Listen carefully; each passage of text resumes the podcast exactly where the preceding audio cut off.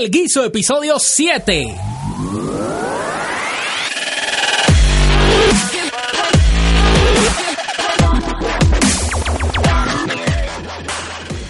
Me gusta. Eh, estamos en El Guiso, episodio 7. Gracias otra vez, mi gente, por estar aquí en este podcast. Hoy va a ser un episodio espectacular porque estoy con un productor, bailarín, fanático de los deportes, eh, editor. Él hace muchas cosas. Estoy aquí con Mike Vélez Pagán. Gracias por estar aquí. ¿Cómo estás? Estamos aquí, todo tranquilo, todo tranquilo. Gracias por, por, la invitación y, y, por llegar acá.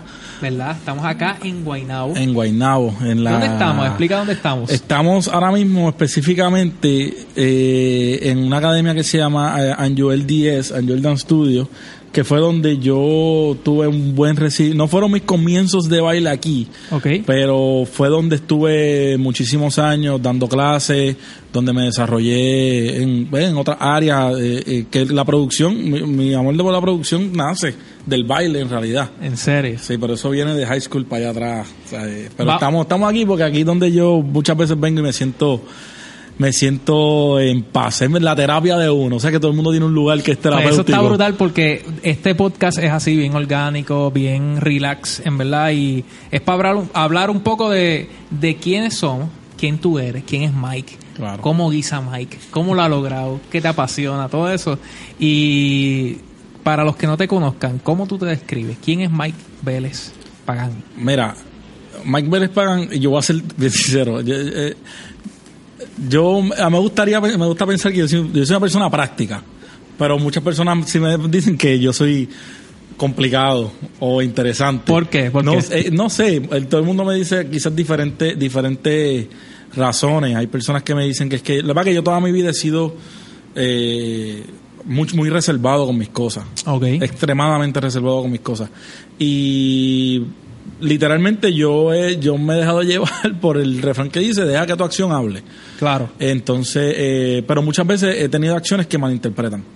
Por ejemplo con mis amigos yo siempre he dicho con pues uno tiene pana pero también tiene sus amigos. Entonces mi núcleo de amigos es bien es bien es bien poquito. Son bien pocas las personas que yo te puedo decir que son mis amigos. Cercano ese núcleo de claro claro. Y yo siempre he dicho a mis amigos mira yo yo prefiero mi quizá mi objetivo no es ser el amigo que tú quieres es el que tú necesitas, el que yo entiendo que a lo mejor tú necesitas en el momento. Entonces, hay veces que yo digo cosas o doy consejos que son un poquito, que te hablo rough, y tú como pana o como amigo estás esperando que yo, al contrario, que te diga otra cosa y, y es shock. Este, pero yo nunca digo algo sin tener un porqué. Yo trato de darte una explicación porque para que yo te voy a decir algo si no te estoy diciendo el porqué de las cosas. Sí, te entiendo porque yo me considero yo siempre digo que soy un yes man, pero no un yes man de y quizás la, la, definición la estoy cambiando un poco, porque el yes man es el que dice que sí todo el tiempo, sí, sí, sí, sí.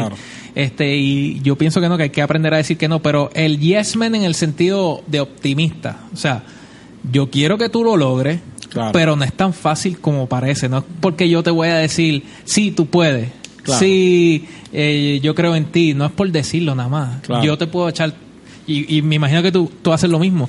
Yo te puedo echar toda la emoción, todo el optimismo, todo el positivismo del mundo, pero si tú no te mueves. Pero hay una línea bien finita, hay una línea bien finita entre ser optimista y ser realista y tienes que ir de la mano. Claro, Y al contrario, perdón, todo lo que yo le digo a mis amigos no es para tumbarlos ni, ni decirle no lo haga, es, es esto. Incluso eh, eh, yo he tenido amigos que se han metido en situaciones que ellos van a donde mí y yo le digo, sorry brother, con el corazón a mí te voy a decir, estás mal, porque tú fuiste el del error por esto, esto y lo otro.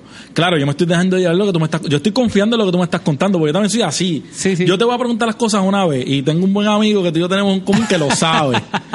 Yo te voy a preguntar las cosas una, máximo dos veces. Yo voy a confiar en lo que tú me estás diciendo. Pero si tú eres mi amigo, sí. la confianza tiene que estar. Entonces, yo te voy a preguntar una cosa. Por ejemplo, yo te digo, Celio, yo te veo y te digo, ¿estás bien? Tú me dices sí. Y yo, Ok, te voy a preguntar, así mismo te lo digo, te voy a preguntar una vez más.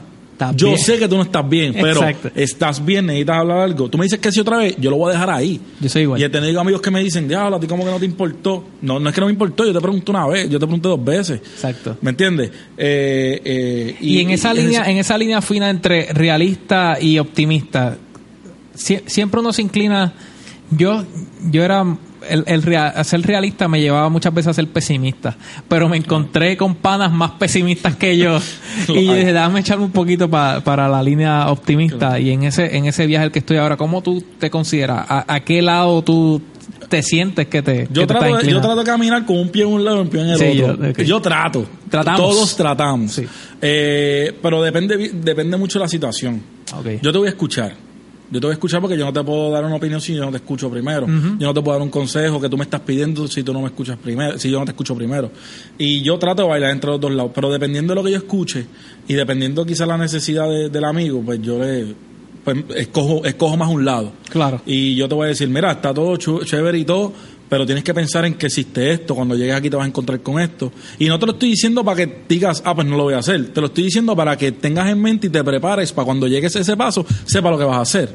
Ayer estaba teniendo una conversación con un amigo también y que, quería hacer algo y yo le dije, mira, yo no te estoy, él me dice, no, tú me ganaste, me dice así, tú me ganaste el debate, no lo voy a hacer. Y yo, no, yo te, lo que es cosa que yo te debatí es porque para que, para que reflexiones, para que pienses, para que Para que tengas todas las respuestas para cuando te metas. Todas las alternativas. Te vas a encontrar con todas estas posibilidades y sepas y tengas por lo menos una idea en tu mente de qué vas a hacer en cada una de esas posibilidades. Y puedas triunfar. Claro, eh, es fácil decirlo es fácil decirlo. Cuando llegas al momento, es como cuando uno dice, cuando uno está toda su vida, wow, cuando este momento en mi vida llegue o si llega, yo voy a hacer esto. De momento llega ese momento y uno se frisa porque no es lo mismo estar ahí que, pensarlo. ¿Y cómo, cómo eso te ha, te ha funcionado a ti en tu carrera? ¿O alguna experiencia, alguna anécdota que tú digas? Yo, porque a mí me ha pasado, diablo, yo hablo de mierda pero cuando me llegó el momento, y he aprendido de eso, o sea, yo ahora mismo, hoy 2018, yo creo mucho en aprovechar la oportunidad, sacar ventaja, disfrutarte el momento, estás aquí, mañana tú no sabes dónde vas a estar. O sea, ahora mismo estamos grabando un podcast y ya yo la estoy pasando brutal en los minutos que llevamos. so que, y, y, te estoy conociendo y, y, de verdad estoy, como, como he mencionado antes, invirtiendo en el ahora, en lo que estamos, en lo que está pasando. Pero igual, hay veces que estamos con, con creemos que tenemos la fórmula, como tú dices, y llega el momento. ¿Te ha pasado a ti que por cosas de la vida llega una oportunidad, llega un momento y, y, no puedes reaccionar como tú quisieras o, reaccionar de una manera que tú no tú no quieres? Todo el tiempo. todo el tiempo. me ha pasado mil veces. Por, por, eso es que por eso es que lo hablo. Por eso es que lo hablo con tanta seguridad, porque me ha pasado, me ha pasado desde, desde un principio. Eh, no solamente eso, me ha pasado también el que uno opta por escuchar terceras personas y cuando uno ve la realidad ve otra cosa. Sí. ¿Sabe? En, en, mi, en mis comienzos de, por ejemplo, hablando de baile, a mí se me han presentado oportunidades al frente que yo digo, cuando llegue esa oportunidad, voy a hacer esto y cuando llego, pues, pues, digo, espérate, se me olvidó. Y cuando uno termina, dice, coño, yo iba a hacer esto. Y, termina haciendo otra cosa. haciendo otra cosa. Sí, sí, sí. En cuestión de, en lo otro que estaba diciendo, de escuchar terceras personas, mira, yo tuve en el baile una experiencia donde yo, cuando yo estaba entrenando, ¿sabes? Obviamente en mi, en mi desarrollo, había una academia en Bayamón que a mí me decían, no vayas allá, porque el, coreógrafo, así me decían, humilla a sus bailarines, este, como que no te desarrollan. Claro. Y yo escuché eso. Años, años después, yo dije, espérate, es que yo no puedo seguir escuchando estas cosas, yo tengo que ver por mí mismo. No te había dado la oportunidad. No me di la oportunidad y si yo quiero desarrollarme, yo tengo que ir aquí porque es uno de los puntos, eh, en ese momento no las academias top. Claro. Fui y hoy por hoy es uno de mis buenos amigos. Pero vaya. Y fue totalmente diferente. Cuando yo fui, él, él me preguntó, mira, ¿dónde tú vienes? Oye, tú bailas súper bien, este, me gustaría que estuvieras más acá. Eh, me dio dos guisos. A, la soltada me dio dos guisos, algo que otras academias a mí no me habían dado. Ya, ya que mencionas el guiso, ¿a qué te suena la palabra? ¿Qué, qué, qué, cuando tú dices guiso, cuando hablamos de guiso, ¿en qué piensas? Mano, la oportunidad de eso, el guiso es una oportunidad de, además de obviamente de trabajar y tener un ingreso económico. Claro. Porque obviamente todos, eh, ¿cómo te digo? Eh, trabajamos eh, por, eh, ¿cómo te digo? Amamos el arte, pero no vivimos de, del arte, ¿me entiendes? Y, y yo trabajo con yo no trabajo por amor yo trabajo con mucho amor claro claro te entiendo perfectamente trabajo con amor pero no por amor este y es una oportunidad nueva que te da que te puede dar la vida de, de claro si lo estás haciendo en lo que te gusta de mano, de disfrutarte ese momento. Me encanta eso de que trabajas con mucho amor, pero no por amor. Yo trabajo con muchísimo amor. Eso va a ser, eso va a ser uno de los, de los, de las, de los quotes que voy a poner ahí en la pared de casa. de, verdad, de verdad que sí, me gusta mucho esa, esa comparación. Y me mencionaste también que eres muy, toda la vida has sido muy reservado para tus cosas y dejas que las acciones hablen. ¿Cómo, ¿Cómo te sientes cuando, cuando surgió la oportunidad del podcast? Porque ahora mismo estamos aquí documentando quién es Mike Bell, quién es Mike Vélez y qué, y qué ha hecho. Claro. ¿Cómo te sientes con, con este tipo de, de, experiencia así, ya sea un podcast? ¿Has, ¿Has estado en otro momento así este, en alguna entrevista, podcast? Así tan profunda, ¿no? Sí he tenido pues mi, mi, mis entrevistas cortas bien específicas de, de, pues, de proyectos de televisión que he estado, que de momento pues cuando entrevistan a, los, a los productores o de momento en los cuando ha sido de bailarín que ah, mira cómo van los ensayos que, que, entrevistan pero son cositas bien cortas nada así tan profundo. Eh, por eso es que nuestro amigo en común que tú lo entrevistaste Carlos Carlos eh, Milanes Carlos Milanes lo entrevistaste eh, cuando porque tú lo llamaste el primero obviamente. Sí sí. Y él y él por eso fue que él, cuando fue bien gracioso cuando él me lo dijo porque me lo dijo con pinza mira, que tú sabes, el padre medio serio que hizo el podcast, pues quiere hacerte una a ti. Y él no, él como que no me miraba así, porque él sabe. Él sabe, pero para la misma vez yo dije, mano, sí, porque aquí estamos, aquí estamos todo el mundo, el tiempo que estamos hoy, no es el mismo que vivimos hace 10 años. Claro. Y estamos todo el mundo queriendo hacer cosas, echar para adelante. Tenemos que movernos con Go With The Flow. Que también eso, me imagino eh, eh, eh, que lo hablaste con Carlos, es parte de, lo que también la decisión que tomamos cuando nos, nos fuimos del canal, de Univision como tal, para hacer nuestro propio negocio. Pero, mano, es, eso. Es la verdad que yo siempre he sido una persona seria, reservada y, y, la gente me, anda, me ve andando solo. A mí me gusta estar solo. No es que me gusta la soledad, son dos cosas diferentes. Y la gente a veces no me entiende. A mí no me gusta la soledad, pero sí me gusta estar solo. O sea, a mí me gusta, eh, de momento, si yo sé que tengo que hacer un montón de cosas, me monto en el carro, me voy solo y hago mis dirigencias, hago mis cosas, hago mis proyectos y, y voy al grano. No tengo nada que me está quizás aguantando, puede sonar cruel, pero no tengo de momento nada que me está aguantando. A mí me gusta eso y, mano, hasta para hacer compras. Claro, claro, Eso cuando a mí me dicen, mira, tú, vas para el supermercado, me vas a aprovechar. Y yo, eh, eh, ok, ya pues, yo tengo mi lista, no te metas. Hasta, hasta, para ese tipo de cosas, mis diligencias, yo, cuando yo, un fin de semana que yo salgo a hacer diligencia, no, no, déjame. Yo me monto mi carro y me voy. Eh... Y te sientes más productivo porque yo me identifico contigo en eso porque hay veces que, digo, ahora mismo yo estoy en el turno de por las noches en la emisora en Hot 102 y tengo todo el día aunque o sea, aprovecho para dormir un poco la mañana. dormir. Pero igual, este, tengo todo, toda la tarde para hacer cosas y a veces de momento estoy, o sea, ya di 20 vueltas y logré cumplir con un montón de cosas que a veces las dejamos pasar. O sea, todos caemos en, en, un día que todos pudimos haber hecho 20 cosas y no las hicimos, pero igual llegan en un día de la semana y todo lo que tenía para la semana lo, lo hice en un día. ¿Te sientes más productivo así cuando estás solo, cuando estás... Sí, sí igual full. Para, para editar y eso. Para editar también. Sí, sí. Para producir ya es un poquito diferente porque, porque uno, ya, hay un team, hay que hacer un brainstorming. Eh, o sea, uno, la creatividad no se esfuerza, la creatividad tiene que fluir muchas veces y es crear un ambiente cool, reunirte con tu equipo y decir, ok, señores, necesitamos pensar en algo así y vamos. Y hay veces, Sergio, que estamos las personas del team y nadie le sale una idea y decimos, ok, esto no está funcionando, nos vemos otro día, porque, porque no puedes forzarlo, ahí es donde vienen los errores. Pero para editar, claro, tú dime lo que tú quieres y salte del lado. Sí, ese el principio de que, de que, de, porque yo también he editado para algunas producciones, el principio de que dos mentes piensan más que una. Bueno, para editar es que eh, la edición, la edición y, y, me gusta porque la edición es un proceso que va, lo creativo y lo técnico van a la vez y es un poquito complicado. Claro, porque tú tienes que pensar... Porque tú tienes tu flow. Exacto.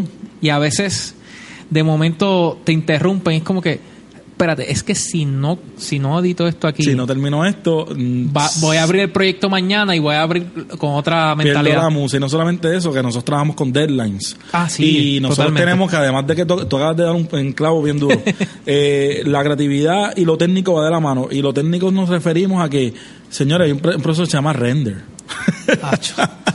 y ese, es el momento que yo uso para... Y la gente no entiende que una máquina puede tardarse una hora. Yo he hecho render de 72 horas. Sí, sí, sí. O sea, estamos hablando que yo te pongo un render el viernes y lo veo el domingo. ¿Sabes? Estamos hablando que son tres días que la gente se cree que yo perdí el tiempo y no, eh, la computadora está haciendo su trabajo. Claro, claro. Este, y, y las computadoras se trancan, las computadoras se frisan, las computadoras se apagan. Eh, eh, hay momentos que no quieren bregar. Se va la luz. Se va la luz. Aquí en Puerto Rico. Exacto, más ahora. este, o sea, son cosas que, que, que van bien de la mano y hay veces que creativamente tú quieres hacer algo y yo te digo, mira, perfecto, yo sí lo puedo hacer pero para el tiempo que tú lo quieres no es real. Te rápido te miran mal, dicen que tú, no sirves o que tú no eres el editor para ellos. Pero no es eso, es que son cosas que, que si tú no eres editor no entiendes, o sea, no, no vas Hay a entender. una logística que, que va alrededor de, lo, de la edición. lo mismo arte gráfico, es lo, es lo mismo, ¿sabes? Eh, vamos a hablar un poco, de, vamos, vamos, a adentrarnos en la carrera de Mike. ¿Dónde, qué, ¿Qué momento en tu vida tú dices, mi carrera comenzó cuando yo tenía tantos años. Pues mira. ¿O siempre has estado, siempre has tenido esa vena artística? yo no sabía que yo tenía vena artística. Ok. Eh, en mi casa nadie sabía que teníamos la vena artística, eh, porque mis papás no, no fueron eso. Mi mamá fue secretaria muchos años, mi papá fue contratista, eh, mis abuelos, mi abuelo trabajó en un casino mucho tiempo también, mi abuela fue enfermera, o sea que en realidad no, no teníamos eso. Nosotros éramos, ni tampoco eran atletas. Y nosotros, yo tengo dos hermanos, una hermana mayor y un hermano menor. Nosotros los tres comenzamos como atletas. Mi hermana jugaba tenis, yo jugaba, mi hermano jugaba baloncesto, yo jugaba béisbol. Yo fui el, yo fui el más atlético de ellos, entre comillas, porque yo sí jugué, yo empecé jugando béisbol. Eh, mientras yo jugaba, mi hermano trató de jugar béisbol, pero se sentaba en la primera base a jugar con la arena. este, Estamos hablando eh, cuando, o sea, que esto viene de chiquito. hablando de chiquito, cuatro o cinco años. Eh, eh, luego de ahí, pues nos, eh, nos movimos a baloncesto. Mi hermano también se movió a baloncesto, pero ahí yo, pues jugué baloncesto, yo jugué voleibol, yo nada de un tiempo, corrí piste campo. Yo siempre estaba envuelto en, en, en deportes. Ya cuando yo estaba más o menos en sexto, séptimo grado, mi hermana se mete en baile, porque en el colegio donde nosotros estábamos empezaron a dar baile. Ella fue la primera. Ella empezó por ahí. Eh, y resulta que los maestros de baile del colegio eran los mismos maestros de baile de la academia donde yo empecé, que fue en Bayamón. Una academia que se llamaba Ensayos Dance Studio, que ya no existe. Ahora mismo hay otra academia de baile allí. Sí. Pero Ensayos ya no, ya no está. Eh, entonces nosotros qué pasa que después de las prácticas de baloncesto y los juegos de baloncesto pues mi madre nos recogía en el colegio y nos llevaban a y nos clases de... a la academia porque mi hermana tenía clase pues nosotros básicamente yo hacía tareas allá y yo hacía todo allá porque yo salía del colegio y rápido iba para la cancha porque tenía una práctica un juego. O me tenía que montar en la guagua del colegio porque íbamos por otra, otra escuela un juego. Sí. Y qué pasa, que luego de eso mi hermano pasa poco a poco al baile. Yo soy el único que me quedo acá. Pero obviamente tengo una hora doble dosis de baile porque tengo que estar en dos ensayos en vez de en uno. Claro. Cuando yo estoy en octavo grado, yo comencé a bailar por, por puro accidente fue accidente. No fue. La gente me dice, pero ah, tus hermanos bailaban, pues no fue accidente. No, no fue accidente. Por eso, porque yo siento, pues, como ya te estás envolviendo en todas estas actividades extracurriculares y tu hermana ya estaba bailando, pues lo lógico es como que pues entró. O sea, un día se, se paró a bailar allí. No fue así. ¿Cómo fue? Mano. Eh, en el colegio, como estaban dando baile, ya mi hermano y mi hermana estaban. Incluso estaban en el colegio, estaban ah, en la academia. Tu hermano también. Mi hermano se metió, mi hermano se metió. él, entró. Exacto. Ellos estaban también en la academia. En el entonces, como colegio daban baile, yo, yo estaba en octavo grado, me acuerdo, es que me acuerdo como si fuera ayer. y nosotros teníamos que coger una lectiva, había una clase lectiva donde teníamos que coger entre música o baile. ¿Qué pasa? Que el día que cogieron la lectiva yo falté el día que había que poner la supuestamente escogieron. Sí, sí. ¿Qué pasa? Eh, yo no me acuerdo porque falté. De verdad, yo no me acuerdo porque yo no fui al colegio ese día. Yo sé que el otro día, cuando yo voy al colegio, suena el timbre y yo veo que todos mis compañeros se levantan de, la silla y se van. Tú no sabías ni qué estaba pasando. Yo dije, yo dije, yo sabía que era hora electiva, pero yo dije, espérate. ¿Para dónde voy? porque tú me estás yendo cuando escogieron. Entonces la maestra me dice, tú vas para baile. Y yo le digo, no. Yo, yo, es una electiva, yo puedo escoger, ¿verdad? Se supone que yo quiero escoger música. Yo no yo quería escoger música, sinceramente, no es porque quería ser músico es porque era el único salón con aire acondicionado en el colegio, en realidad. Y todos mis panas iban para música porque no se hacía nada. La maestra era. O sea, tu corillito. Ajá. Iba y, y, se sentaban atrás y al frente los que de verdad querían aprender música porque esa maestra ya se había rendido con todos nosotros. Ella decía, ok, los que no le interesa, así decía, los que no le interesa la clase, siéntense atrás, no molesten, los que quieren vayan al frente. Y atrás lo que le daban una sopa letra de que busca trompeta y así. Me, me, me llama mucho la atención porque Claro, esa maestra sigue siendo un ser humano y de seguro como que ustedes odian con claro. pero, pero mi, clase, no tenía la mejor la mejor fama, este, pero pero igual, igual eso de, darse por vencido es como que realmente, o sea, ser maestro, yo, yo tengo familiares y amigos que son maestros y yo veo esa vocación de es que no sé por dónde entrar a estos muchachos. Claro. Y pero siguen ahí firmes y tratando de y a veces nos encontramos con no solo con maestros con gente que se da por vencido con nosotros. Sí. Sí pasa claro. Que, que es una realidad. eh, o sea como que Corillo, tú que estás escuchando este podcast, te vas a encontrar con gente que no le va a importar a la gran mayoría de la gente no le va a importar nada de lo que tú haces ni tus sueños. Así que tienes que seguir metiéndole como hizo Mike. Ajá. te, te, metieron en baile. Entonces, ¿qué pasa? Me dice, no, yo le digo, no, yo quiero ir para allá, para la música. Y me dice, no, ayer escogieron las electivas. Hay 15 en música, 14 en baile y faltas tú y los vamos a repartir para balancearlo. para balancearlo. Y yo, pues ya tú sabes, cogí mi bulto y me fui pues, con cara montada para baile, eh, que era casi al otro lado del colegio en realidad. O sea, que fue una caminata larga pensando en que va a tenerme un baile. Y después para sudar. Y después para sudar. ¿Qué pasa? No, no, pues, cuando llegué al salón fue bien gracioso porque de los, de los 15 que habíamos allí se nota que éramos 8 que estábamos obligados. Y las otras siete que eran nenas estaban pa, pero pero trepadas frente al espejo bailando. El concepto de electiva, cero. Eso no, fue nada de electiva, eso era para ponerle un título. Ajá. ¿Qué pasa? Que de momento nosotros estamos y el maestro de baile estaba más o menos igual, él trataba, pero pero que después de baile se convirtió, eh, se fue bien amigo de la familia, eventualmente, porque fue el que nos coachó a mis hermanos y a mí como tal. Eh, eso fue lo que se convirtió. Pero en ese momento, me acuerdo que para, tú sabes que siempre en los colegios, en las escuelas, se celebran la semana puertorriqueña, esta cosa. Claro. Pues de momento un día el maestro nos dice, bueno, señores, vamos a montar un baile para la semana puertorriqueña. De jibarito. De, no fue de jibarito, fue una salsa y tienen que bailar frente a todo el colegio. Y nosotros, ¿qué tú dices? Y él dice, vale nota. Y yo, ok, espérate, yo no pienso sacar F en baile. Jamás iba a sacar F en baile. No, mejor saco F en ciencia o en matemática. no, ni, eso, pero en baile. No, señor, yo, yo no voy a. Pues yo me paré y dije, ok, ¿qué vamos a hacer? Entonces, ¿qué pasa? Que como mi hermana eh, mi hermano no le metía mucho a la salsa, pero, eh, o sea, mi hermano era, o sea, tenía, estaba en sexto grado, quinto grado para eso. Sí. Mi hermana y mis primos habían cogido unos cursos de salsa. Y siempre que nos íbamos de vacaciones, yo nosotros vacacionábamos con mis primos casi siempre. Ellos estaban practicando salsa como locos, entonces yo miraba. Y cuando empezaron a enseñarme el paso básico, sorpresivamente ya mi cabeza, o sea, mi retentiva lo tenía. Y yo dije, ah, pues está empezado a hacer un paseo. Hicimos el baile, lo montamos. Eh, y que estás en octavo grado, ¿verdad? Que, en octavo grado, que son pasos tan... El hecho de... Porque, señores, todo el mundo dice que el bullying es ahora, pero el bullying es de toda la vida. este y uno, uno está pensando, mano, yo soy yo soy atleta del colegio, yo juego baloncesto, que van a aquí bailando salsa. ¿Me entiende Que van a pensar, que va a pasar aquí. O sea, son preocupaciones que le pasan a un chamaco. Digo, de adulto te pasan, no tanto, no tanto, pero de chamaquito en high te trabaja. Te trabaja. Entonces, ¿qué pasa? Que, mano, yo montamos el baile lo, lo hicimos. Que hay un backstory en eso, pero eso, tranquilo. Pero cuenta, cuenta, que, ¿cuál es el backstory? Eh, corta. Eh, digo, hay una historia dentro de esa historia. El, resulta que la que me pusieron de pareja era, eh, para ese tiempo, estaba grado, pues, noviecito. era mi novia que me había dejado dos días antes. eso te tocaba bailar me con tocaba Bailar. O sea, cuando, cuando dijeron, bueno, Miguel, bueno, Mike va ah. con fulana y todo el mundo, uh, o sea, chamaquita. Sí, sí, sí, y, el, maestro, ¿qué pasó?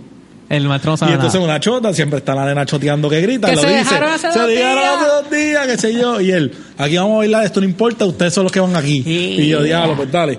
Pero, pero cool. Eh, ¿En qué momento yo supe que el baile era posibilidad? Al momento que nosotros terminamos ese baile en la tarima. Ok. Cuando yo vi que como que el, el público de verdad se disfrutó lo que hicimos y se lo vaciló y qué sé yo, yo dije, eh, eh está bufiado. que pasa algo. No todo el mundo va a entender esto, pero aquí estamos para contar precisamente un poco de cómo se siente. Claro.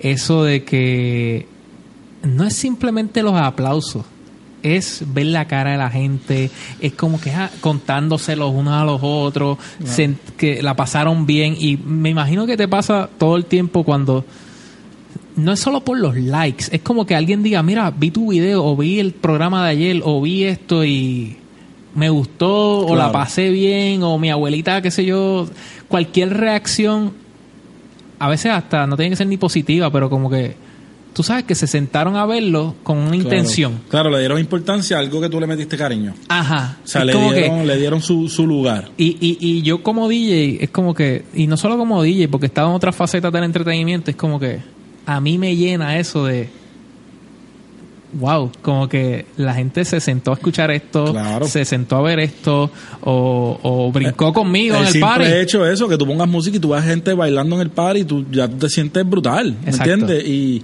y entonces a ti te pasó eso cuando acabó el baile. A me pasó eso cuando se acabó el baile. Yo vi que la gente aplaudió, gritó, que sí. Claro, obviamente después uno piensa y dice, claro que te van a gritar, es colegio, no te lo van a hacer. Es una escuela, todo el mundo te conoce.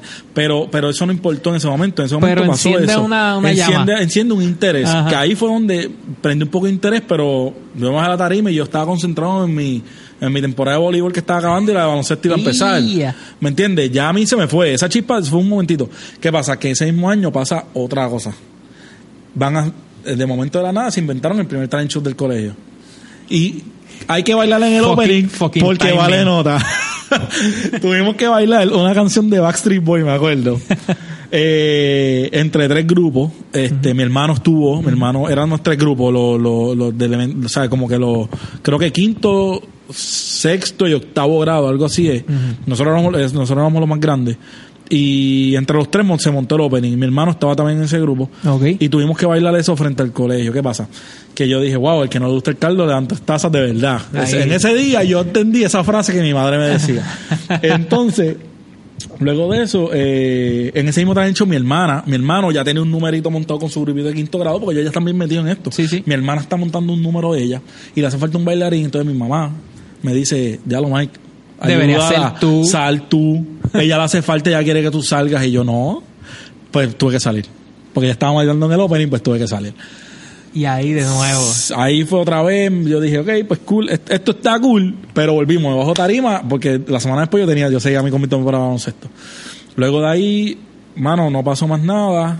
Y en ese mismo año, eso fue en el año 2001 en ese mismo año 2001, eh, mi hermano estaba estaban ensayando por una competencia que existía antes, se llamaba Chiquitour, y obviamente yo tengo que ir porque después de mi juego le toca los ensayos. Estabas en todas las actividades tuyas y la de tu y las de mi hermano. Pues yo de momento estoy adentro y yo empiezo a ver cómo está en este proceso. Es la primera vez que yo estoy viendo un proceso completo de montar un número grande, porque esto era una competencia nacional. Ah, ok, ok, Confección de vestuario, la coreografía, entradas, salidas, luces, música, qué sé yo. Y yo dije, wow, esto a mí me gusta. Ahí fue que yo me interesé por producción. ¿Cómo es que le dicen el bloqueo? El bloqueo. Ah, este bloqueo, la básica, ah, este, todo este tipo de cosas. Ah, no, pero yo no sé nada. Ahí fue. Ahí fue que a mí me empezó a interesar la producción y la coreografía. Antes de yo ser bailarín, a mí me empezó a gustar eso. Y, mano, estuve ahí, el maestro... A, este, a este tiempo tú no te considerabas bailarín. No, yo no estaba bailando. Tú estás de baloncesto, voleibol yo era, yo, y acompañando a mis hermanos. Y acompañando a mis hermanos. Y, y, y es lo mío. Y en la matemática, porque yo, yo estaba en un club de matemática y yo, yo, a mí el colegio me enviaba a competir en, a, Va a la redundancia en competencias de ¿Viste todo este eh, ejercicio, todo este esfuerzo backstage y te interesó la producción? Me interesó la producción y la coreografía y entonces el maestro vio eso y me dijo, ven acá entonces que vas a hacer mi mano derecha. Brutal. Y me tuvo ahí, mi hermano estaba bailando ahí, como que tenía que estar ahí y yo estuve en todo el proceso. Eh, y mano, ahí quedó yo dije, esto como que me despierta, pero volvemos. Yo salía de allí y mi mente regresaba a deporte. Sí. Eh, el año después, en el 2002, me acuerdo, bailé en otras cositas que me pidieron del colegio, pero, mi, pero cuando yo me meto en baile de verdad, fue una de estas veces que estoy salgo de un juego, llego a la academia, mi hermano tiene un ensayo, y yo estoy mirando por el cristal y la directora de esa academia me dice, ¿por qué tú no te metes? Era un grupo de varones nada más, eso no se veía. Sí, eso era bien raro. Imagínate. Y me dice, ¿por qué tú no te metes en ese grupo para que lo refuerce? O sea, reforzarme para que se viera más nene, en realidad, porque yo no lo bailaba. Se lo digo al maestro de baile, y me dice, él se pompió, me dijo, dale, y al próximo ensayo yo fui a ese, al ensayo de ese grupo, y mi primera competencia de baile fue una competencia internacional en Orlando. ¿Qué? Donde son cinco días de competencia, de cada día sacan un ganador que va a una final de 60 grupos. Nosotros, el, nuestro día ganamos, primer lugar, y el día de la final llegamos cuarto en toda la nación. Wow. Y, mano, de ahí en adelante, yo estuve en un tirijala entre el deporte y baile, deporte y baile. Yo estuve todo ese tirijala hasta mi cuarto año. Mi cuarto año, pues ya, por alguna extraña razón, opté por quedarme en el lado de producción y baile. Okay. Porque ya yo entonces había decidido que quería, en vez de estudiar, eh, este, estudiar comunicación. Y yo dije, todo esto va de la mano. Pues entonces me voy por ese lado. Estabas con el, con, con el interés en el espectáculo Claro. Más allá de, del deporte, que vamos a hablar ya mismito del deporte, porque a mí, y, y, creo que muchos de nosotros pasamos por eso, que descubrimos que el deporte se ha convertido en entretenimiento. El deporte es un entretenimiento. Para mí, en, el caso del de Más allá del esfuerzo físico, que, o sea, el, atletismo y todo eso que, que es necesario, es válido, es parte de, de, lo que es el deporte. Pero comercialmente se puede hacer muchas cosas es un negocio, mediáticamente. Es un negocio multimillonario. o sea, eh, eh, se ha convertido además en un negocio, se ha convertido en entretenimiento porque, es un negocio. Pero te pasó que, en ese momento no lo veías así. No, no, en ese momento yo, no, yo quería, bailarín, yo, quería, yo, quería, jugar. O sea, lo mío era jugar baloncesto y yo quería y yo este como todo Claro, porque tú lo veías como jugador. Uno quiere, uno quiere, uno quiere jugar. Yo yo quería ser jugador profesional, vamos a ver claro pero obviamente habían ciertas cosas en ese momento que uno ve sí. que pues la estatura o sea yo me dio 5'8 no, yo siempre digo claro hoy día la gente me dice mira Varea mira estos, jugadores sí pero pero pero en ese momento uno lo ve así. Yo estoy en un eh, eh, tienen que entender que estoy en un tirijada. Tengo el diablito y tengo como el angelito en los dos lados diciendo de baile o esto. Y, y, y afortunadamente puedo ver que tú te estuviste involucrado en muchas actividades fuera de la escuela, fuera de, aunque estuviste en el club de matemática, pero también estuviste haciendo un montón de cosas fuera de la escuela. Es que era la única manera de sobrevivir, mi hermano, tacho, eso era ya break. Pero eso es bueno porque te abre la mente. Hay gente, y, eres tú que a los 17, 16, 17 años no sabías claramente si seguir jugando o seguir bailando o meterte en una producción que después terminaste, estudiaste de comunicaciones, ¿verdad? Pero, pero imagínate una persona que no ha hecho nada, solamente ir a la escuela de 8 a 3. Y ya. Y ya. Sí, Por los pasados 12, 13 años. Es fuerte. Sí. Pero entonces, te decidiste por producción, eh, querías estudiar comunicaciones, estudiaste comunicaciones. ¿Dónde estudiaste? Estudié comunicaciones, telecomunicaciones en, Sagrado, en la Universidad del Sagrado Corazón, okay. eh, donde también tenía muchos compañeros bailarines que estaban estudiando allí. Eh, pero en mi caso, yo, que aquí fue donde tampoco, o sea, yo, yo sí seguí en baile, pero no seguí 100%. Okay. Porque yo siempre decía, cuando yo veía compañeros míos, yo decía, yo no voy a dejar los estudios por, por, porque ahora es el momento de aprovechar el baile que yo quiero terminar porque mi, la carrera de un bailarín dura no dura tanto. ¿Ya tú estabas consciente de eso? Sí, ya yo estaba consciente de eso. Yo estaba consciente que mi carrera de bailarín, que una carrera de bailarín puede durarte hasta tus 30 años, de momento eh, hasta los 35. Hoy día yo conozco coreógrafos que se han mantenido y tienen 40, 45 años, pero ya eso, eso va a depender mucho de tu físico y eso va a depender mucho de otras cosas, que tú no tienes el control en ese momento porque tú no sabes cómo tú te vas a desarrollar, tú no sabes lo que va a pasar. Yo dije, yo necesito terminar de estudiar. Y yo dejé pasar muchas oportunidades de baile porque me confligían con mis estudios. Todo el tiempo pasan cosas como que uno dice, de la para atrás y dice, ¿por qué yo dejé pasar esto? Ajá. Pero todo pasa por algo. Todo pasa por algo. ¿Qué pasa? Porque mi, mi, mi plan era, mi plan era de hasta estar hasta mi, estudiar, estar hasta mis 30 dándole al baile, disfrutando de esto, disfrutando que mi cuerpo lo pueda aguantar y toda la cosa. Este, y después de los 30 meterme a producción. Okay. Y seguir, ese era mi plan. O sea, tu plan era terminar en cuatro años o los que fueran y, y regresar a tus raíces bailar, del baile. Bailar, bailar, bailar, todo lo que yo pudiera y después ejercer. y después ejercer. Ah, ¿Qué pasa? Que, no fue así, Corillo. No fue así. fue completamente al revés. El, ¿Por qué? Porque en ese momento me llegaron muchas oportunidades de uno de los... de Yo, yo, estaba, yo, yo llego a las manos de un coreógrafo eh, eh, que fue obviamente de, los de los más famosos aquí en Puerto Rico, que ahora mismo está en Nueva York, que se llama Dani Lugo. Entonces eh, yo llego a donde Dani y me dice, me gusta mucho cómo tú bailas, me gustaría que estés más de lleno aquí, pero el problema es que las clases con Dani confluían con todas mis clases de producción de televisión que eran por las noches. Ah, Entonces, yo tenía en mi mente, yo quiero terminar de estudiar, porque porque yo pienso que va a estar, eh, va a estar, es que la palabra es correcta y perdóname, va a estar cabrón. Sí, sí, sí, relax. Que yo deje mi, o sea, me ponga esto y que, a, y que a los 29, 30 años, que es que yo quiero ejercer, yo regrese a estudiarlo. Y digo, no es que está mal, pero yo me conozco. ¿Y por qué? ¿Por qué pensaba eso? Porque yo me, porque yo me conozco. A mí me gusta, ¿cómo te digo? porque yo, o sea, yo no quería eso, no era parte del plan igual yo estaba ansioso por terminar y me surgieron unas oportunidades que no dejé de estudiar, pero dije, voy a coger aunque sea una clase. Claro, claro. este igual tengo panas que dejan la universidad y vuelven con 22 años a estudiar y le, o sea, les ha ido bien. Yo pienso que no hay una fórmula. No, no hay. Ah, después, o sea, viéndolo ahora, a la edad que tengo y todo eso, y me imagino que, que quizás estés de acuerdo conmigo. Me pasa, claro. No, no hay una fórmula. No. Y al final del día, como, como mencioné ahorita, la gente no le importa. La gente no le importa si tú te fuiste y volviste, si siempre va a haber uno de 100 que te va a tirar la mala. Siempre están los opinionados. Que no componen nada. No, componen nada porque porque, porque de opinión pasa a juzgarte y, ah. ahí y te encuentras con una persona como yo y mano, mi como dice eh, como dicen mis panas, mi cara te lo va a decir. Eh, vivimos un tiempo bien diferente hace 10 años atrás. Yo lo puedo decir, yo tengo 30 ahora. se supone que ahora es que yo estuviera supuestamente ejerciendo. Empezando a, empezando a producir. Según mi plan. Pero la realidad es que yo llevo 10 años produciendo. Pero y vamos a eso, porque el, eso que me gusta eso de los opinionados. Ese, ese opinionado, porque es uno de 100, ese opinionado ni te da guiso. bueno, la realidad son más de uno de 100. Lo que pasa es que ese uno de 100 es el que se atreve a decírtelo de frente. Los demás se esconden detrás de una cuenta de Facebook. También. O se esconden detrás de otras cosas, o se esconden detrás de otros panas y no se atreven a decírtelo. Pero igual no te dan guiso, igual no te dan, no. este, no te motivan, no, te, no componen nada. No componen no aportan. no aportan nada. Entonces mejor ser constructivo en vez de destructivo. Pero exacto, ok, bueno, volviendo a la universidad, estaba cabrón los guisos, estaba cabrón el guiso que, que estaba ofreciendo Dani Lugo pero querías terminar. Yo también quería terminar. Yo estaba bien ansioso por terminar porque yo decía, cuando termine, ahí es que le voy a meter la DJ Sergio, ¿me entiendes? Porque ya yo había sido DJ, pero siempre había estado estudiando. Claro. Este, te pasaba lo mismo. Claro, sí, no, yo, yo, yo volvemos y quería estudiar y, ¿Y qué te decía Dani?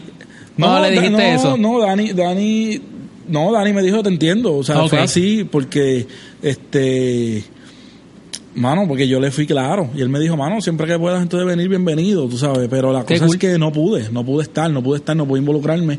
Y, y o sea, porque él, él en realidad, o sea, volvemos. Yo no llegué al punto que él me ofreciera puestos de bailarín porque no pude estar. Yo sé que yo fui a unas clases y él me vio y me dijo, mira, me gusta cómo tú bailas, me gustaría que estés, o sea, me gustaría que, que sigas entrando con nosotros. Y sí, bueno, sí con él llegué a bailar en un, en un festival de la Bahía eh, pero, pero cuando sea el Festival de la Bahía.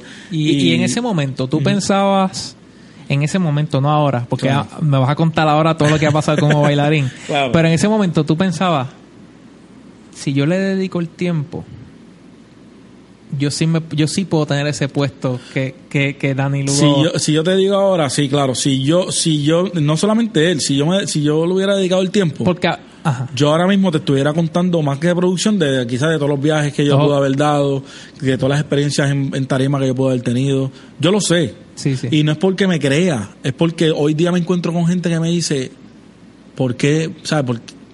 Mano, tú hubieras podido hacer esto porque me está. Porque uno, uno no. Exacto, sí, sí, sí, uno, uno, no ve lo que la gente ve de ti. Y, y, yo he sido una persona, y ahora mismo estoy sonando totalmente contrario, a lo mejor estoy sonando súper egocéntrico. pero es que esto es, es, tu experiencia. Por eso, a lo mejor estoy sonando súper egocéntrico, pero mis amigos de verdad saben que yo no hablo de esto. Incluso yo te aseguro a ti que si mis amigos escuchan esto, se van a quedar escuchando porque van a decir, este tipo, ¿quién es este tipo que le sacó todo esto a Mike? o sea, porque, porque no es así. El, el, yo nunca pensaba de mí, o sea, en, baile, aunque yo sabía que yo tenía el talento, yo nunca me catalogué como que era bueno. A mí me dejaban saber que yo era bueno. Y incluso, volvemos, también una vez hubo una oportunidad, así mismo como había oportunidades, así mismo había oportunidades que yo quería que me las sacaron debajo de la alfombra. O sea, me jalaron de alfombra. A mí me bajaron de aviones para ir a bailar a la y me bajaron de aviones. Y lo voy a decir por panismos. Porque en todos los negocios hay esto, en todos los negocios existe esto. a mí me bajaron de una tarima, yo me acuerdo para el concierto, ¿te acuerdas cuando salió el disco Los Benjamins? Claro. De yo iba a bailar, exacto. Pues ese concierto que había muchos artistas, yo iba a bailar con, con Baby Rasta una semana antes a mí me bajan de tarima. Espérate, un paréntesis. Ese fue el concierto donde Baby Rata se reencontró con Gringo, porque Baby Rata y Gringo estaban solos. era algo eh, así. En Revolution. No, te sé decir porque no, no, pude ir. Ah, ok. Yo, yo, yo, fui al concierto y recuerdo que la presentación de Baby Rata, por si acaso, para explicarle a la gente que está escuchando el podcast, los Benjamins para ese momento eh, e, eran estaban de moda los discos de varios artists. Como hablé en el episodio 4 con Ismael de Algarete, de los anormales, este los vaqueros de Wisin Yandel que tenía más flow, pues tenían los Benjamin, que era como una secuela de más flow 1, más flow 2, los Benjamin. Los Benjamin. Este y tenían muchos artistas brutales dentro de un solo disco. Y, y recuerdo que la, que la presentación de Baby Rasta era, o sea, tenía mucha relevancia en ese concierto. Creo que fue por eso, porque de haber estado solos un tiempo, Gringo y Virata se reencontraron en ese concierto. Anyway, hicieron paréntesis y, no, y te bajaron de ese concierto. Básicamente eh, me dijeron, esta fue la excusa que me dieron, que ya Baby Rasta no iba. Dos semanas después, para mala, para, para mala pata del que me lo dijo, en la reseña en el periódico, la foto era de la presentación de Baby Rasta. Por eso te digo. Yo veo los bailarines y me di cuenta que a mí me sacaron por meter un pana. Mm. Y obviamente esas cosas molestan. claro, claro, claro. Eh, tuve un viaje, yo bailé con Zion en el concierto que él dio en el Coliseo de Puerto Rico. Yo fui uno de los bailarines de ese concierto de Zion Welcome to My Work. Ahí fue también el reencuentro con Lennox, que fue el final. Eh, y luego de eso, Zion tenía unos viajes a Venezuela y Colombia. Y el día antes del vuelo, a mí me llamaron a decirme que yo no iba. ¿Para qué? Para montar la pana. Espérate un momento. ¿Cómo, cómo tú llegas a... O sea, porque de momento esto no, no, no era tu prioridad. Ya en, en cuarto año decides que sí, empiezas a estudiar, pero ¿en, qué momento te, obviamente Dani Lugo es un coreógrafo bien reconocido? ¿Estas oportunidades surgen por Dani Lugo o cómo surge todo esto que de momento ya estás bailando en el Choliseo? No, y, pensando en viaje. La que te mencioné lo de Dani porque fue como que eh, Dani en ese momento y todavía, pero pero hablando de ese momento eh, era de los coreógrafos, el coreógrafo que más, más guisaba. Sí, sí, sí. Y todo el mundo quería bailar con, con, con ellos porque o sea, él tenía a y todavía tiene a él ha sido su artista toda la vida y él tenía muchos de estos de los de los premios Lo Nuestro y toda esta cosa. Eh, pero yo sí seguía, la verdad que no pude con él, que, o sea, ¿me entiendes? Pero yo sí seguía haciendo cositas. El concierto de Zion. Esta es otra historia. ¿Tienes tiempo? claro, claro. Todo el tiempo. Este, este, el concierto de Zion, yo fui a una audición. Obviamente ah, llamaron, hicieron un llamado a audición para el concierto de Zion. Yo fui. A mí me escogen para este concierto empezamos a ensayar. Eh, que incluso uno de los últimos ensayos fue aquí, en esta misma academia. Qué brutal. El, de momento un día yo veo que paramos de ensayar. ¿Por qué? Ahí está la pregunta. Yo llamo al coreógrafo en ese momento. Eh, Anthony se llamaba, yo creo, no recuerdo. Eh, y yo le digo, mira, eh, brother, ¿qué pasa? El concierto. Quedan cuatro semanas para el concierto, no hemos vuelto a ensayar. Y me dice, mira, Mike, yo le iba a llamar a ustedes mañana. Pero nada, ya que tengo el teléfono, te voy a contar que es que nos votaron. Y ok, ¿por qué? Votaron a toda la academia que estaba encargada de los, de los no, bailarines. Nos votaron a los bailarines. No, la academia no estaba envuelta. Lo que que como yo daba clase aquí ya, pues usábamos este salón a veces pensaba ya, los alternábamos. Usábamos un salón en Carolina y a veces aquí en Guaynabo. Y se, se, quedaron sin bailarines en Milena, digo, obviamente no era por otra razón. Sacan al coreógrafo, por ende sacan a todos los bailarines. Exacto. Y yo le digo, ¿qué pasó? ¿Pero por qué? Él me dice a mí que es que obviamente están contratando otro coreógrafo que supuestamente a lo mejor es de más confianza, entre comillas, o no sé en realidad qué fue, porque no me dio los mega detalles. Yo tampoco se los pregunté, yo estaba bastripeado que finalmente me estaban dando esta oportunidad. Yo tengo muchos amigos, muchos compañeros bailarines que han bailado en Estados Unidos, en, en Estados Unidos, en Colombia, en Sudamérica, pero me han dicho, mano, yo todavía no he tenido la oportunidad de bailar en el Coliseo. Wow. En su casa. Yo tenía esa oportunidad. Y, mano, De, nuevo, el Coliseo de Puerto Rico es el centro de entretenimiento más brutal del Caribe. Exacto. ¿Qué pasa? Que en ese mismo momento, mi ex, mi ex, mi novia para ese tiempo, que también bailaba, porque yo la conocí bailando, eh, está, está conmigo en el momento que yo recibo la llamada. Y en ese mismo momento ella está recibiendo la llamada. Y era el coreógrafo nuevo que me encontrado llamándola. No. Llamándola para bailar en el concierto de Zion. No puedo creer esto. y que Puerto Rico es tan y ella, chiquito. ella, la cara de ella, ella no se atrevía ni decírmelo. Ella no sabía ni qué decirle. Yo después le dije, cógelo, porque es que yo no puedo, yo, no, yo no puedo castigarte a ti Tú sabes, yo no, te puedo privar a ti de la, oportunidad. Y no están compitiendo. No, no. Porque es como que, o sea, nosotros que trabajamos eh, brindando un servicio, aunque sea dentro del entretenimiento y las artes. Claro. Si el cliente, por la razón que sea, obviamente para eso hay contratos y cosas, ¿verdad? eso, aparte. pero, ajá, pero si el cliente decide que no va a ser tú y que va a ser otro, sus razones tendrá. Sí, no, y, y en realidad en este entretenimiento no, las razones nunca son bonitas. Ah, no, claro. Es porque... Es que a nadie le gusta que le digan que no. Todo el mundo quiere estar frente a una cámara de televisión, pero de momento va a decir, yo no puedo estar, no te puedo tener a ti cámara de televisión porque no eres, no eres el, el look que estoy buscando, no eres, vamos a hablar, los que son más, yo, yo a veces trato de decir las cosas bonitas, aunque mis amigos ahora se estén riendo, pero eh, yo trato de decir las cosas bonitas siempre, pero vamos a hablar claro, hay gente que te dice, tú eres feo para televisión, tú no sirves para televisión. hay gente que te, dice, no sabes hablar. A mí me cogieron un libreto una vez de televisión y me dijeron, esta es la porquería que tú vas a hacer. Sí, así Y me lo tiraron hacia el piso. Ya es una falta de respeto. Me ha pasado, eh, pero eso podemos hablar después. Porque yo he estado frente a equipos de producción donde han roto libretos en la cara al libretista y se ha formado las cosas, por eso, tranquilo, son historias, son historias que pasan. Pero, ok, la están llamando. Ella está dentro del eh, juego de emociones porque a ti te dicen que no, a ella que sí, son novios, ¿qué voy a hacer con mi vida? me están votando, a ella la están contratando y eh, yo le digo, yo no te voy a castigar, yo no te voy a decir a ti, yo no, yo no voy a ser el tipo de persona que te voy a decir, no lo cojas por solidaridad a mí. No, eso, eso es hasta egoísmo tuyo. Exactamente. Y ella lo coge, pues ¿qué pasa? Yo le digo, ella me dice en una, mira, tú me puedes llevar a los ensayos. Y yo le digo, ¿qué, ¿qué pasó? Es que los ensayos, porque ella vive en Bayamón, yo soy de Trujillo Alto, los ensayos eran en Carolina, ella no conoce nada acá. Y yo le y, la realidad, la relación que yo teníamos, y ellos casi siempre andábamos juntos. Todo el mundo nos conoce, todo el mundo, o sea, que nos conocía sabe. Y el, hermano, de momento, yo le digo, pues dale, llega a casa y yo te acompaño al ensayo y te llevo. Llego al ensayo, veo quiénes son todos los que están. Obviamente mi rabia, mi rabia es en la, en la, pero en la madre. Pero nada, estoy allí por ella, la estoy llevando. ¿Qué pasa? Que me pasa lo mismo que me pasó con mi primo en la salsa. Yo sentado, sin darme cuenta, me aprendí todos los bailes. Pero eso, eso va a venir al caso después. Tú sientes que, ok, porque ya está como la segunda vez que, digo, me imagino que pasaba diariamente, pero como el segundo momento así grande que tú dices, espérate, déjame mirar. Sí.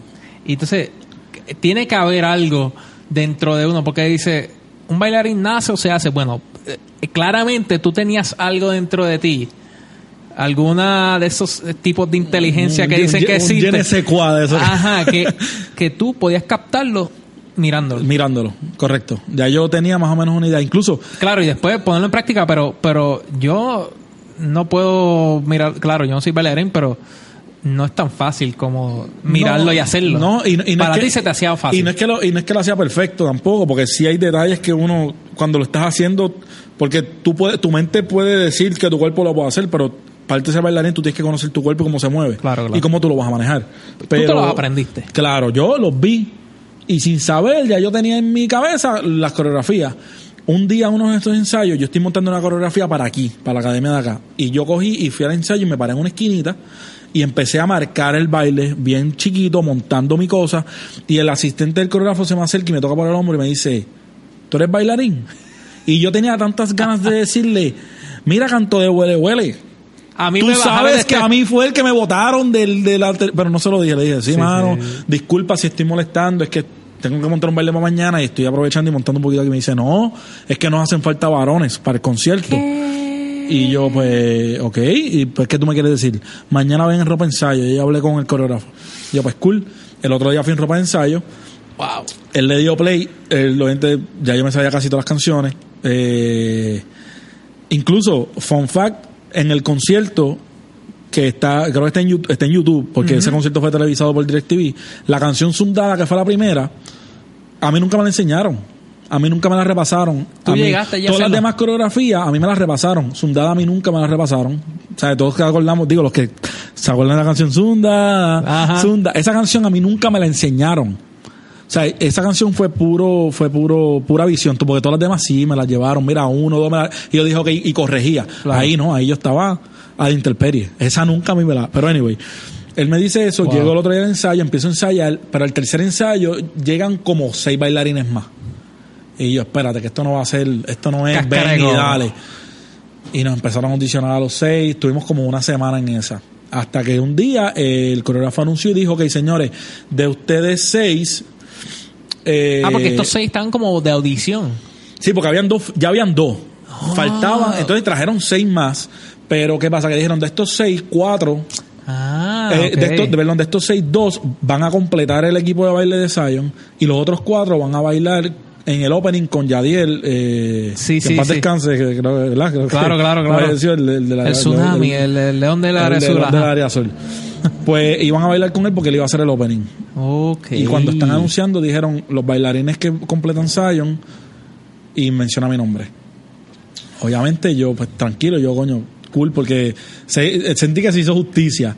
O sea, esto estaba Sí, para mí, sí, punto. sí, sí, sí. Y Es que mano, cuando tiene que pasar. Cuando salgo del ensayo, pues mi novia para ese tiempo, ella se mantuvo tranquila durante el ensayo. Cuando salimos que nos estamos yendo, La gritería. él pega el grito y me brinca encima y me dice, viste, viste, yo sabía, yo sabía. Qué brutal. Y de ahí seguimos ensayando hasta que bailamos en el, en el Bailas, Choli. bailas con Zion en el, en el Choliseo. Bailo con Zion. ¿Cómo esa experiencia? Porque no podemos olvidar tu interés por la producción. Claro. Tú estás viviendo todo esto. Yo estoy estudiando, yo estoy estudiando Ah, ¿tú estás en la universidad estoy cuando en esto? la universidad, esto fue en el 2007, año 2007. Y estás, o sea, viendo todo lo que pasa Y yo- en un concierto en el Choliseo. Choli. Bueno, no tanto, porque nos tenían en el camerino, nosotros teníamos que hacer nuestras cosas. bueno, pero yo no estaba en el camerino del Choliseo. claro, claro. Pero, eh, o sea, nosotros llegamos, estamos en el camerino, nos tienen allí, nos tienen con la ropa, los vestuarios, estamos chequeando que nos hayan traído todo. Eh, de momento, todo el mundo, el coreógrafo está preguntando, tienen dudas, vamos a repasar, repasamos, estamos, cada, las nenas se están peinando, los varones nosotros también pues nos estaban peinando Sí, sí. toda la cosa. Que total, nos peinaron para después decir, no, tienen que poner esta gorra, y ¿para qué? Pues, no entiendo. Eh, o sea, me, me pusiste una gorra, ok, pues dale. Este, y mano, estábamos ahí esperando, pues nos, nos pidieron que nos quedáramos allí para cuando nos fueran a buscar no estuviéramos eloteando ni nada. Pero sí, cuando yo salgo por el pasillo, estamos caminando, doblamos hacia la tarima y mano, el, el, el feeling es otro. Yo siempre he dicho, cuando tú O sea, trabajas estás en frente a 10.000 entretenimiento, personas.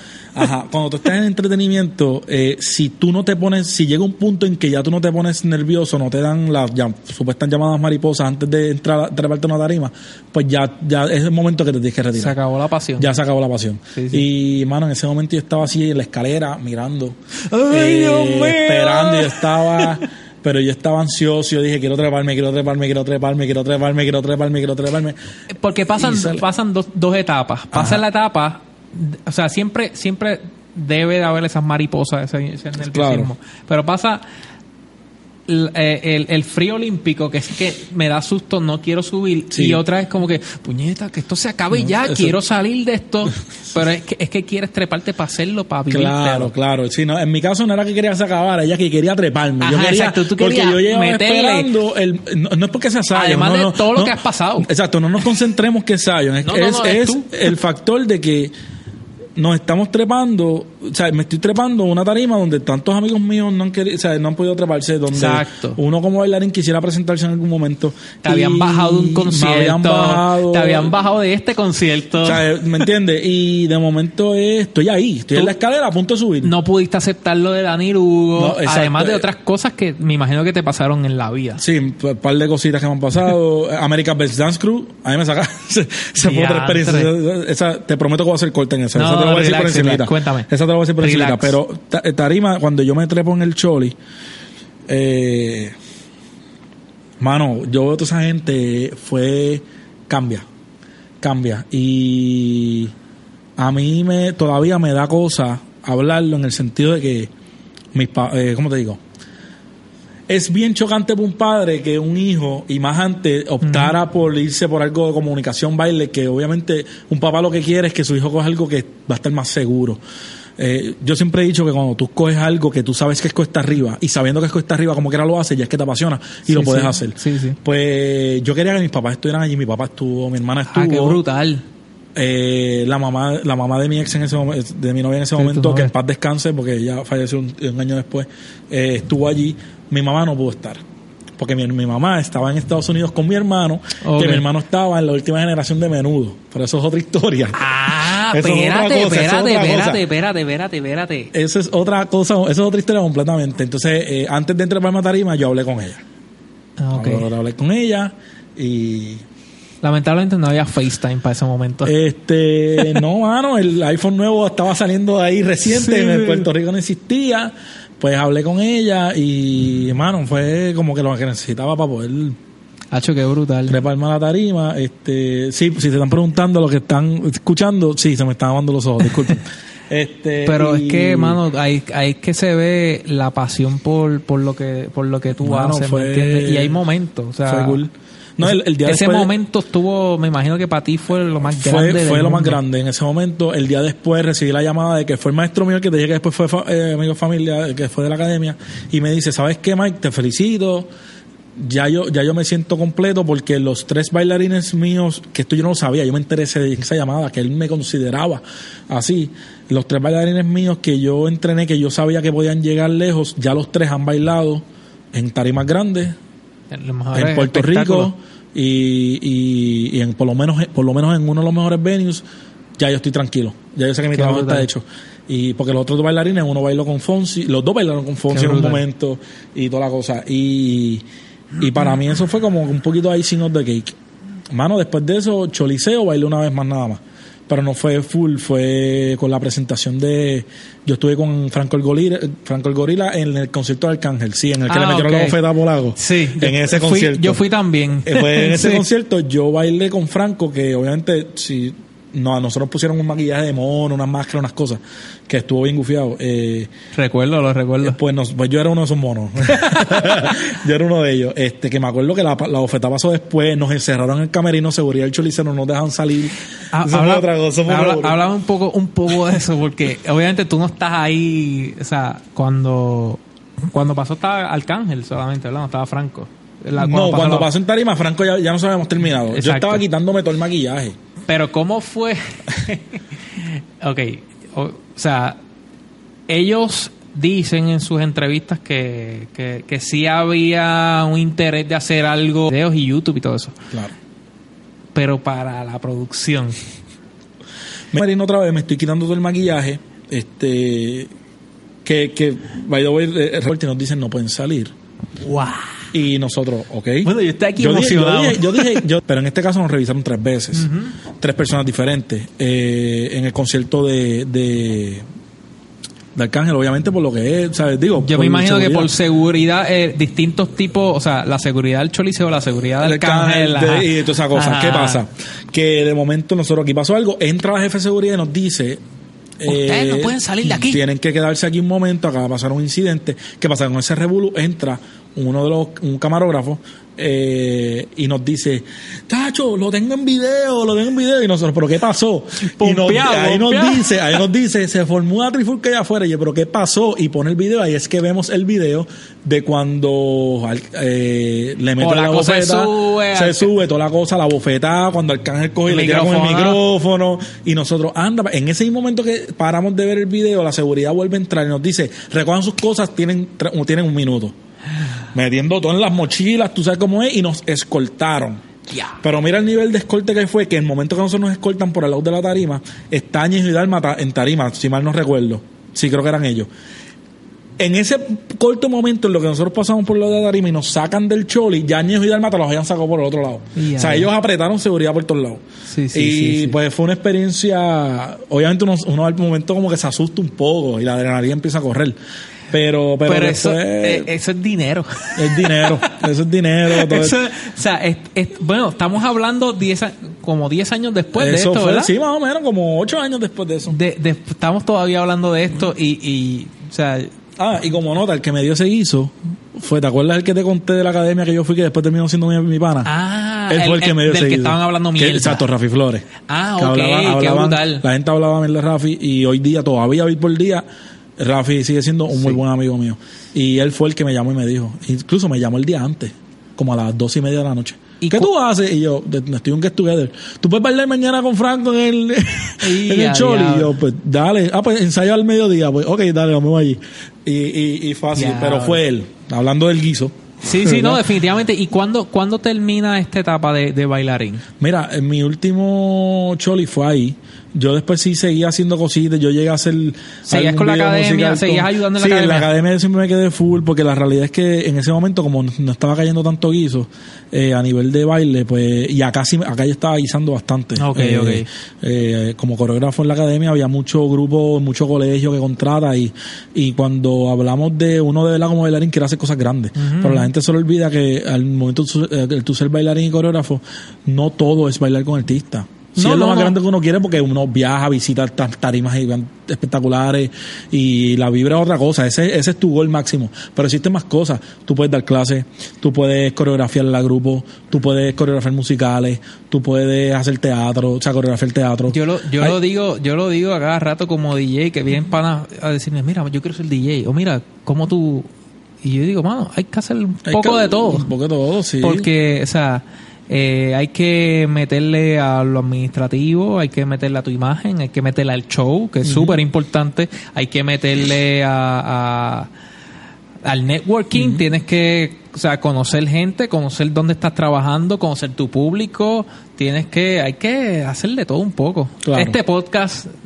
quizás no tiene mucho que ver con como, como DJ, para mí vale un montón, ¿me entiendes? Yo sé que, claro. que hay gente que le está dando valor realmente. Diversificar es la palabra del mundo. Esa es la palabra, Esa, es la, esa es la palabra de, de hoy. De Sí. hoy, la palabra es diversificar. El que no sabe lo que sea, pues el diccionario la busca Sí. y estamos gozando. No, porque todo el mundo sueña. Yo me imagino que, que igual pasa como bailarín. Yo y tú me vas a contar ahora cómo, cómo, cómo, cómo uno sueña cuando quiere ser bailarín. Como DJ, uno quiere estar en las mejores tarimas del mundo. Uno quiere tener manager, uno quiere tener fotógrafo, uno quiere tener. Claro, porque uno ve, por lo menos mi DJ favorito, Afrojack. ¿Me entiendes? Claro. Yo veo a Afrojack y yo veo a cualquiera, Z, a Skrillex, a Calvin Harris, a Marshmello ahora.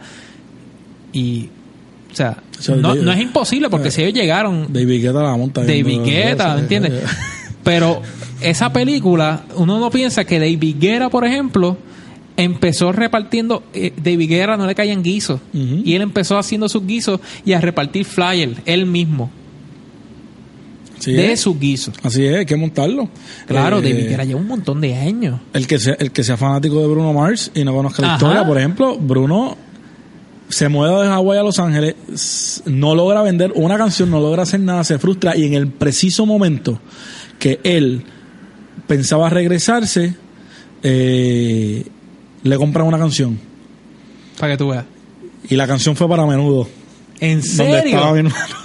Una canción se llama Lost, que fue el sencillo que sacó menudo en ese momento. Sí, mi hermano, hay, hay historia, hay historia. Bruno Mars se la vendió como compositor. Sí, exacto. El menudo Qué le brutal. compra, le compra esa. Una, Y ahora Bruno Mars es uno, para mí, de los top 5 Eh, o top 10 del eh, mundo. Es uno de mis artistas favoritos. Yo creo que... que, que- Eh, y es irónico porque él no usa bailarines. Los bailarines son su. su y él es, y él es Exacto. excelente bailarín. no, Él está empezando O sea, a incorporar brutal. baile ahora, pero él, sus shows no eran de baile, sus shows eran. Eh, eh, un artista completo. eran los artistas, Un era artista música, completo. música, pura música, y sus sus bailarines eran los músicos que hacían dos, dos o tres pasitos con él. Acabas la Este, etapa de... Y perdona que te interrumpa. No, no, tranquilo. Acabas la etapa de... Me contaste algo de, de que te bajaron de también del El crew. No, eh, American Best Dance Group. eh, no, no- no es que me bajaron del club. Esto era un reality, ¿verdad? Esto era un reality en TV que eh, Puerto Rico tuvo tuvo eh, un- dos representaciones en un momento ba- bajo el mismo Ah, grupo. Una recuerdo, vez, sí, una sí, vez, Una vez fue GOP, la otra vez fue 787, que ellos llegaron a ensayar aquí también. Y yo no sé si yo entendí mal en ese momento. A lo mejor fue, yo no sé, a lo mejor fue que yo entendí mal porque yo estaba de tercera persona. Pero sí recuerdo un comentario que me dijo el coreógrafo, me dijo, mano, un bailarín como tú es algo que yo necesito. Porque el tipo de bailarín que yo era, yo no soy el mejor bailarín en ningún estilo. Ok. No lo soy, porque no lo soy. Pero yo me, yo me, yo me encargué de tratar de aprender, aunque sea un poco de cada estilo. ¿Por qué? Porque yo me encontré en unas situaciones donde veía que hay mucha, mucha diversificación de coreógrafos y un coreógrafo lo que quiere es que tú hagas la coreografía exactamente como él la monta. No es que la hagas a tu estilo, porque cuando tú montes, tú montas a tu estilo, pero cuando yo te estoy montando algo, yo te lo estoy montando de una manera y es para que lo hagas así. Claro. Pues entonces yo aprendí eso y yo me concentré más en tratar de copiar los estilos de los coreógrafos. Algunos los logré, hay otros que pues eran bien difíciles, era un poquito difícil, porque ya eso, como te dije ahorita, tiene que ver con, con tu cuerpo. Pues yo hice eso y él una vez me hizo ese comentario. ¿Qué pasa? Que para viene a IBDC y yo hubo un bailarín que se tuvo que, que se tuvo que salir y yo estaba con la esperanza con la esperanza, con la esperanza. Aquí en esta academia hicieron campaña para ver si él me cogía. y, mano, pero finalmente, pues no. estuvo, estuvo ahí y en un momento como que de la esperanza. Yo me imagino que si él de momento escucha esto, va a estar riéndose al coreógrafo. lo va a escuchar, lo va a escuchar. A Pedro, pero, pero, pero sí, Pedro, tuve la esperanza. Pero, mano, al final del día, pues, pues él también estaba buscando unas cosas eh, que, que en ese momento yo no yo no estaba entrenando para eso y pues, pues no, no, pude ir. O sea, estaba buscando unas acrobatas, una acróbata un poquito más. Porque yo hacía acrobacia, yo podía hacer acrobacia bien, pero extremadamente básica. Sí, sí, sí. Cuando digo básica, no una estrella, pero, o sea, una estrella de todo el mundo. yo ni la pero, estrella. Pero por lo menos un, un, backflip, este, ¿me entiendes? Cuando te cogen por el pie, te tiran para que tú des el backflip en el aire. O sea, ese tipo de cosas yo sí la podía hacer. Eh, ahora mismo ni me atrevo a hacerlo. te rompe el pescuezo. Pues, no sé, no sé, no lo he intentado porque hace tiempo no bailo.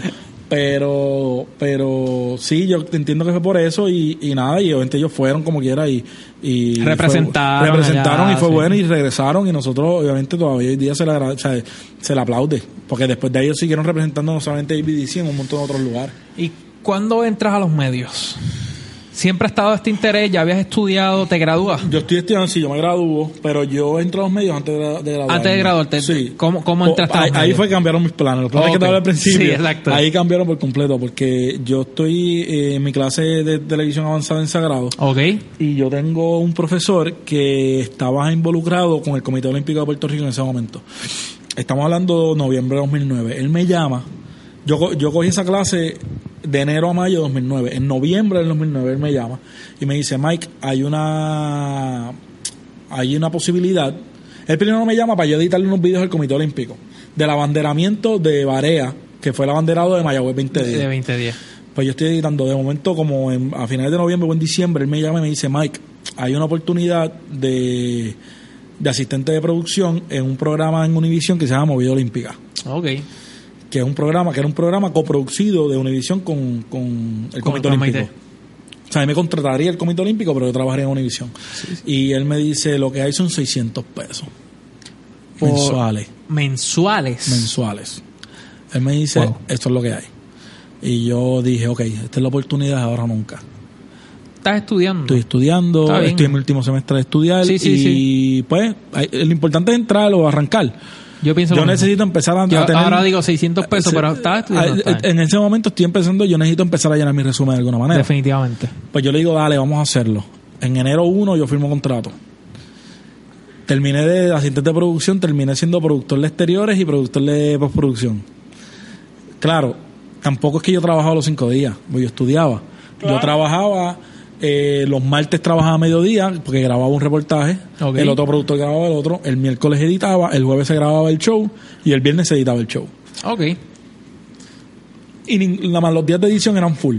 Los días de edición eran ocho horas. Los otros dos días de grabación eran cuatro horas. Okay, o sea que tampoco era que estaba eh, grabado allí, ¿me entiendes? Entonces empecé con esa experiencia. Hicimos el show Movida Olímpica. Y ahí es que yo entro como tal a, a la televisión. Siempre dicen que lo difícil es entrar. Es entrar. Eh, después te das cuenta de un montón de cosas.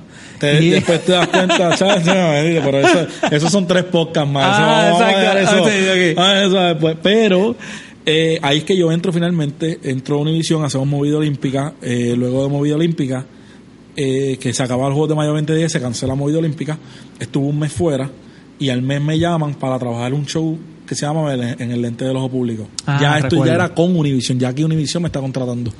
Trabajo en el lente del ojo público eh, desde octubre del 2010 hasta más o menos mayo del 2011. En mayo del 2011 a mí me llaman a la oficina y me, me hacen un switch. Me dicen, Mike, necesitamos a alguien que esté en la calle. Un productor de exteriores para un programa que se llamaba Adrenalina sin freno. Que ya tú, ya, ya tú tenías experiencia. Ya yo pues sí, claro, ya yo tenía experiencia con movida olímpica. Pero a mí me estaban trayendo Adrenalina sin frenos a SF, que con el que era conducido por José el Negro Figueroa y Víctor Santiago. Claro. Que entonces me llevan allí, empiezo a hacer productor de exteriores con ellos y estuve como productor de, de exteriores desde junio como hasta enero. Porque en enero me hacen un switch a edición hubo unos cambios en el canal, entró una gente nueva, otra gente se fue. y me, dicen, me dicen, mira Mike, tenemos gente que podemos en la calle, no tenemos a nadie que sepa edición ni nada de eso. Vamos a, tú puedes cambiarte a productor de edición y yo, yo no tengo problema, cool. Me cojo un descanso de un break de la calle porque en SF hacíamos muchas cosas extremas. Este, claro. Hacíamos unos no, yo recuerdo, yo recuerdo cuando empezó Adrenalina sin freno, era. O sea, todo era extremo, era, era, sí, después se convirtió en otra cosa que, que en paz descanse Luis Raúl lo bautizó cuando era SF, dijo, así se fue. Exacto. Pues el show tenía tantas cosas que él decía, este show así se fue. Exacto, exacto, exacto, Y teníamos un montón de cosas y de momento cogí un break de la calle, me fui a edición, estaba editando, hasta que en el 2012 pues cancelan, hicieron la cancelación del show junto con los otros dos que estaban, que era Flachazo y Locas Datal y, y el lente, el lente ya se había ido antes. Eh, mano, que con todo estos shows a mí me pasó, volvemos, el que no nos gusta de la tres tazas. Yo estaba trabajando muy olímpico y decía, lente lo público, a mí como que no me gustaría trabajar en ese show. y de momento estoy sin trabajo y me llaman para ese show y sabes que es una de las mejores experiencias que he tenido. ¿En serio? Sí, mano, hacer, hacer, hacer periodismo investigativo fue...